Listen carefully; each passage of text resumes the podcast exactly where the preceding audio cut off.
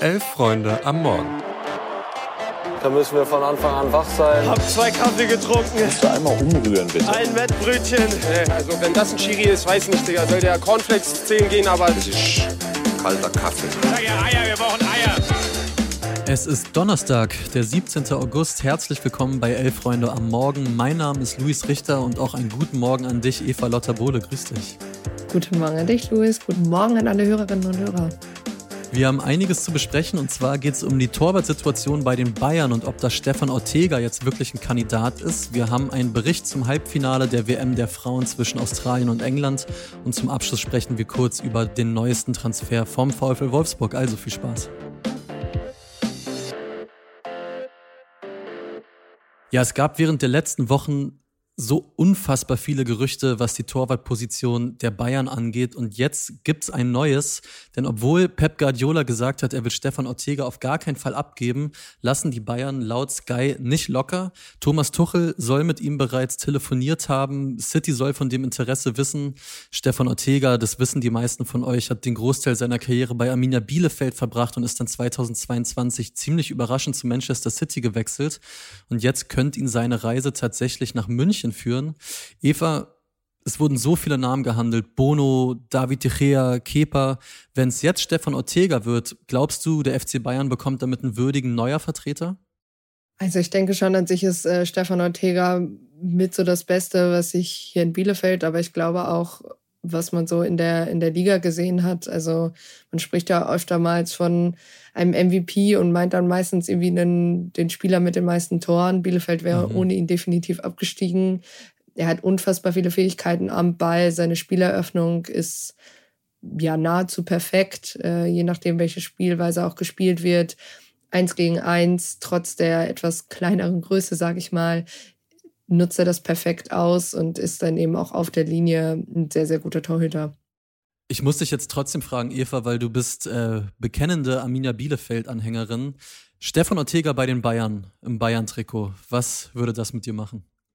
Boah, oh, das ist schwierig, weil auf einer der einen Seite ja, wäre es schon irgendwie heftig, ihn dann bei dem größten deutschen Club zu sehen. Auf der anderen Seite wünsche ich ihm natürlich Spielpraxis und man weiß bei Bayern und Neuer halt nie, wie das dann läuft. Klar, Neuer jetzt ist nochmal was anderes als Neuer vor zwei, drei Jahren.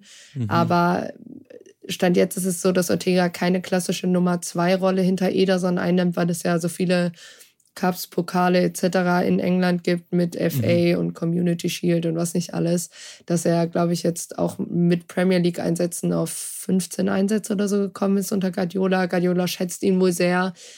Und ja, ich weiß nicht, ob es dann ob es dann so Sinn ergibt, klar ist natürlich auch, man spielt sich gerade als Torhüter meistens besser in den Fokus der Nationalmannschaft, wenn man in, mhm. in Deutschland spielt.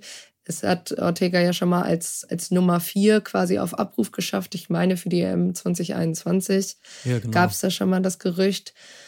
Ja, also ich muss sagen, das schlagen irgendwie zwei Herzen, weil auf der einen Seite, ich gönne ihm ehrlich gesagt jeden sportlichen Erfolg, ähm, weil ich glaube, ihm tatsächlich ist einer der wenigen Spieler, die dem ich wirklich auch nach dem Weggang von Arminia nach dieser Zeit wirklich alles Gute wünsche. Aber es wird schon, ich bin ganz ehrlich, wenn, mhm. wenn er zu einem deutschen Verein wechselt, würde ich ihn gerne als klare Nummer eins sehen. Und ich muss sagen, ich finde es im Endeffekt einfach herrlich, was eine unschuldige Skiwanderung im Winterurlaub für die Karriereplanung von etlichen Keepern in ganz Europa bedeuten kann. Schöne Grüße an Manuel Neuer an dieser Stelle und weiterhin gute Besserung.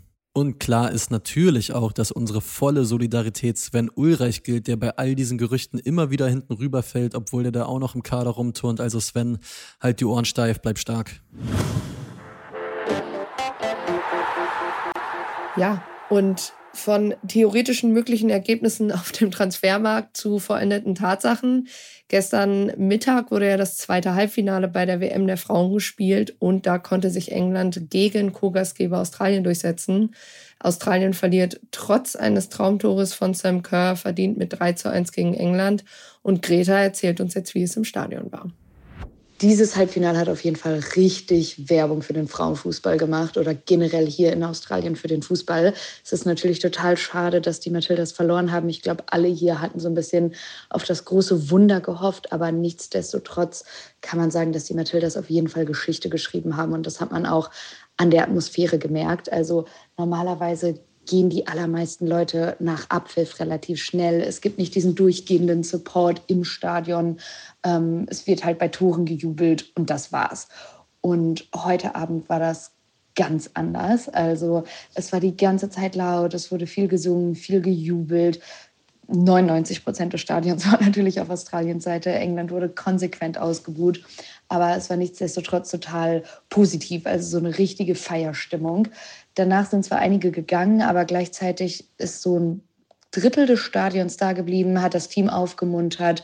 Und ich habe das Gefühl, dass niemand irgendwie sauer oder enttäuscht ist, sondern viel eher jetzt an Fußball interessiert und wahrscheinlich auch das Spiel um Platz drei nochmal richtig ordentlich Einschaltquoten bekommt. Genau, das waren die Eindrücke von Greta, die in Sydney im Stadion war. Und ich glaube, was auch im Kopf bleiben wird von diesem Spiel, ist Sam Kerr, die dieses unfassbare Tor schießt und dann leider am Ende zwei riesige Chancen vergibt. England macht dann später hinten raus das 3-1 irgendwie eine bittersüße Geschichte, aber trotzdem glaube ich auch, dass da das Spiel um Platz drei nochmal für ordentlich Stimmung sorgen wird im Land. Aber Eva, es gab ja auch noch ein anderes Fußballspiel gestern. Was war da denn los? Ja, du sagst es schon, es gab noch ein anderes Fußballspiel. Und ich muss ganz, ganz ehrlich sagen, hätten du und Greta das morgens nicht angekündigt, ich hätte es tatsächlich vergessen. Mhm. Man City gewinnt den Supercup in Piraeus gegen Sevilla. Luis, wie wichtig war dir denn dieses Ergebnis? Ey, ich muss gestehen, ich würde mir schon zutrauen, so die letzten zehn Sieger der Champions League und Europa League aufzuzählen, aber im direkten Aufeinandertreffen, was dann der Supercup ja ist, ich hätte keine Ahnung, wer da gewonnen hat. Es ist ein Spiel, was mir und ich glaube vielen anderen im Endeffekt völlig egal ist. Es ist eine bessere Ehrenrunde für die beiden Sieger und meinetwegen auch für deren Fans, aber für alle anderen habe ich das Gefühl, ist es auch einfach schlichtweg egal. Deswegen lass uns doch gerne noch über was anderes sprechen, und zwar über einen Transfer, der sich gestern in Wolfsburg ereignet hat.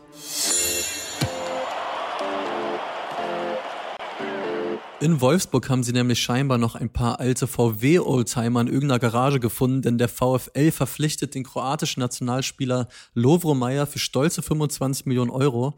Meyer ist jetzt der drittteuerste Neuzugang der Wolfsburger. Teurer waren nur, und das wisst ihr wahrscheinlich alle, Spaß, André Schöle und Julian Draxler. Hoffentlich kein schlechtes oben, weil ich würde Meyer jetzt nicht unbedingt wünschen, dass er in ein paar Jahren nur noch auf der Bank sitzt oder Eisbäder nimmt und plötzlich ein Live-Coach auf Instagram ist. Aber Eva, was glaubst du, profitiert der VfL von dem Transfer und wie blickst du generell darauf, was da gerade los ist? Ja, ich muss sagen, Wolfsburg ist für mich eine richtige Wundertüte. Ähm, ich glaube, sie hängen immer so ein bisschen ihren Ansprüchen hinterher und gleichzeitig, wenn man dann irgendwie nichts von denen erwartet, kommt dann doch immer wieder was.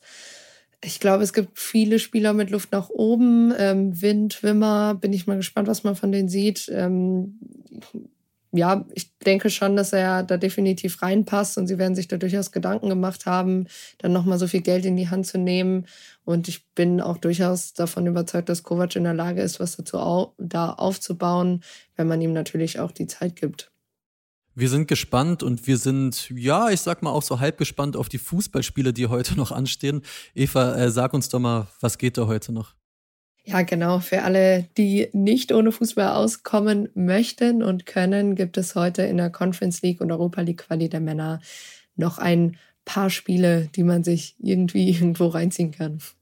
Also allen Konnoisseuren, allen Fußballnerds, allen, die es einfach wirklich jeden Tag brauchen, viel Spaß dabei.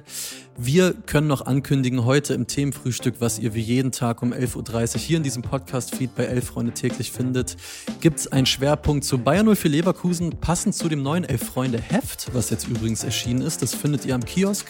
Da ist nämlich auch Xabi Alonso auf dem Cover und wir wollen mal diskutieren, ob Bayer wirklich schon titelreif ist.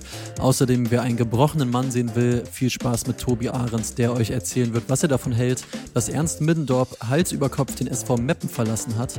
Außerdem, heute ist Donnerstag, ihr wisst es, es gibt eine neue Folge Zeigler und Köster. Ganz viel Spaß mit all diesen Inhalten. Wir wünschen euch jetzt einen schönen Tag. Danke fürs Reinhören und bis morgen.